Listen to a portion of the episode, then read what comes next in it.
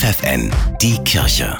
Regional. Für die Region Hamburg mit Bernhard Tubbs. Am Samstag startet in und um Hamburg das größte ökumenische Kirchenevent Norddeutschlands. Die Kirchen laden zu einem vielfältigen Kultur- und Musikprogramm ein. Anlass ist das 20. Jubiläum der Nacht der Kirchen in Hamburg. Bei über 400 Veranstaltungen hat jeder die Möglichkeit, die Kirche einmal ganz anders zu erleben. Musikalisch beispielsweise von Gospel über Pop und Rock bis hin zum Rap.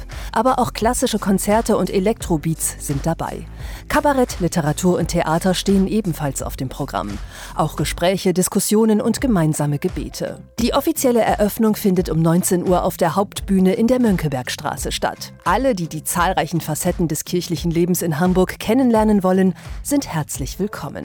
Stefanie Behnke, FFN Kirchenredaktion. Der Sozialdienst katholischer Frauen hat in Hamburg ein Haus eröffnet, in dem psychisch erkrankte Frauen mit ihren Kindern wohnen können.